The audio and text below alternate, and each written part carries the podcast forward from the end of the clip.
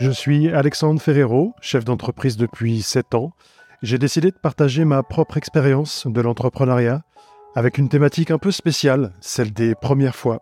Mes premiers recrutements, mes premiers salariés, mon premier salaire, ma première dépression suite au départ d'une de mes salariés qui m'a volé un des plus gros clients de l'époque. Ce podcast s'adresse à toutes celles et ceux qui souhaitent entreprendre, mais aussi à celles et ceux qui entreprennent déjà et qui rencontrent des problèmes à surmonter. Mon principal objectif, c'est de transmettre mes connaissances dans ce domaine, qu'est l'entrepreneuriat. On glorifie très souvent l'entrepreneuriat, mais c'est loin d'être un long fleuve tranquille.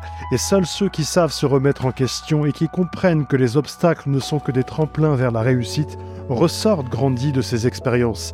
Il y a toujours une raison pour laquelle on rencontre des difficultés. Mais même dans l'obscurité, il faut rester attentif à la lumière. Hello à tous et à toutes, bien sûr. Alors, mon premier déplacement professionnel, je m'en souviens bah, comme si c'était hier. Pouvoir se déplacer en Uber ou bien en train pour aller voir ses prospects, c'est un super luxe et un super kiff, moi je trouve à titre personnel. Pourquoi? Parce qu'on rencontre des gens et aussi parce qu'on a du temps libre pour soi, quand on se déplace professionnellement. Quand je prends un Uber pour aller voir un prospect ou un client en Ile-de-France, j'en profite toujours pour dévorer un bouquin. Idem, quand je prends le train, je dévore toujours quelque chose qui se lit. C'est ce que j'avais fait pour mon voyage à Antibes. Un de mes commerciaux avait pris un rendez-vous avec un potentiel client pour présenter nos services. À l'époque, c'est moi qui honorais tous les rendez-vous. Mes bureaux étaient en Ile-de-France et je lui ai dit Tu aurais dû prendre un rendez-vous téléphonique. Il m'a dit Oui, je sais, mais le prospect a insisté pour que tu y ailles en présentiel. Bon, c'est bon signe en général quand un prospect insiste pour vous voir.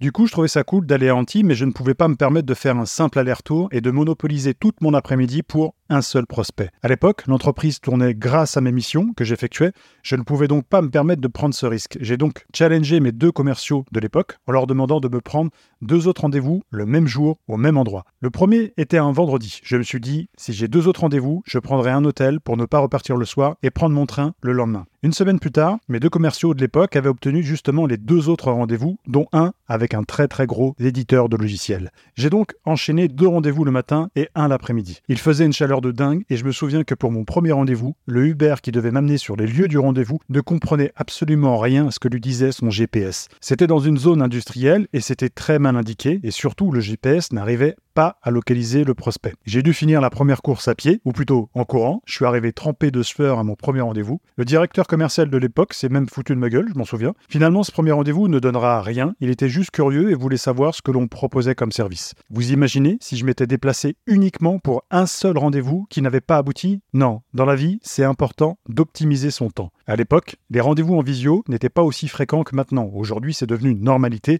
et on rencontre un peu moins les gens en direct, ce qui est d'ailleurs dommage, je trouve. Deuxième rendez-vous, même chose que pour le premier. Le deuxième Uber ne trouve pas le site exact. Je marcherai donc 25 minutes à pied sous une chaleur horrible. Ce deuxième rendez-vous était avec un très très gros éditeur de logiciels dont je vous ai parlé en début d'épisode. Je ne vais pas leur faire de la pub, ils n'en ont pas besoin, mais de toute façon, il n'y en a pas 150 de très connus là-bas à Antibes. Je tombe sur un directeur commercial qui me dira Ah, nous avions rendez-vous aujourd'hui j'allais prendre mon après-midi. Il blaguait, mais je pense qu'il y avait une part de vérité dans sa phrase. Je ne dis pas que tous les gros éditeurs sont comme ça, mais lui, particulièrement, il me regardait de haut et se sentait surpuissant. Je le laisse parler de ses problématiques de prospection, et à la fin, il me dira Mais vous êtes tout petit, vous à l'époque, on était 4 salariés, il hein, faut savoir, pour 192 000 euros de chiffre d'affaires. Je lui répondrai Je suis peut-être David, mais là, j'ai quand même l'impression que c'est Goliath qui a besoin de mon aide. Il sourira, même d'une manière un petit peu gênée, mais il donnera de toute façon pas suite à nos services. Je pars donc au troisième rendez-vous, même chose, gros bordel pour trouver les éditeurs de logiciels à Antibes. Là-bas, c'est un peu la Silicon Valley française, mais bon chance pour trouver les adresses et arriver à l'heure là-bas, c'est moi qui vous le dis. Cette fois-ci, je tombe sur un directeur commercial beaucoup plus humain. Bon, il se moquera des auréoles que j'avais sous les bras à cause de la chaleur, mais c'était un homme très sympathique. Cette fois-ci, le troisième rendez-vous sera le bon et on signera avec ce client pour une mission de trois mois. Autant dire que j'avais un peu rentabilisé mon déplacement. J'étais super content de moi, mais j'étais crevé. C'était une grosse journée, notamment avec la chaleur qui faisait. Je vous parle de cette période, c'était en juin 2018, c'était le mois de la Coupe du Monde. J'avais réservé un hôtel, enfin, c'est ce que je pensais, mais arrivé sur place, je me suis rendu compte que c'était une résidence étudiante. Je ne vous raconte pas le bordel, surtout un vendredi soir et pendant la Coupe du Monde. Je m'en souviens super bien, et en tant qu'amoureux de football, j'ai pu apprécier notamment le match Brésil-Espagne. Pour les footeux, je ne sais pas si vous vous en souvenez, score final 3 partout et un triplé de Ronaldo.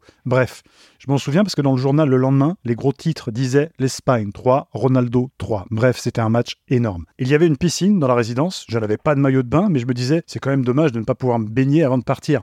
J'ai donc attendu qu'il n'y ait plus personne dans la piscine pour aller me baigner en caleçon dedans. J'ai fait 2-3 longueurs et hop, me revoilà dans un Uber pour aller en direction du train et retourner en Ile-de-France. Je me souviens de ce Uber car il était ultra sympathique. Il m'a appris énormément de choses sur la ville et c'est hyper agréable de tomber sur des gens sympas en Uber. Surtout qu'en Ile-de-France, ce n'est pas toujours le cas. Me revoilà donc parti dans le train pour retourner à mes bureaux à Noisy-le-Grand. C'était mon premier déplacement hors Ile-de-France et j'étais content de moi dans l'ensemble. C'est ce genre de déplacement qui vous fait aussi comprendre la dimension que vous prenez quand vous êtes patron. Bon, qu'on soit transparent, si vous n'avez pas de trésorerie, vous ne pouvez aller nulle part. Je le faisais parce que je le pouvais et je trouve même encore maintenant que c'est un vrai luxe parce que c'est dans ces moments-là où on apprend beaucoup sur l'endroit où on va et on rencontre aussi des gens différents en fonction des régions. C'est tout pour moi aujourd'hui, mes fidèles auditeurs et auditrices. Vous êtes de plus en plus nombreux, en tout cas, je voulais vous le dire, à écouter le podcast mes premières fois dans l'entrepreneuriat. Donc, rien que pour ça, je vous le dis, merci et surtout, à la semaine prochaine pour un nouvel épisode.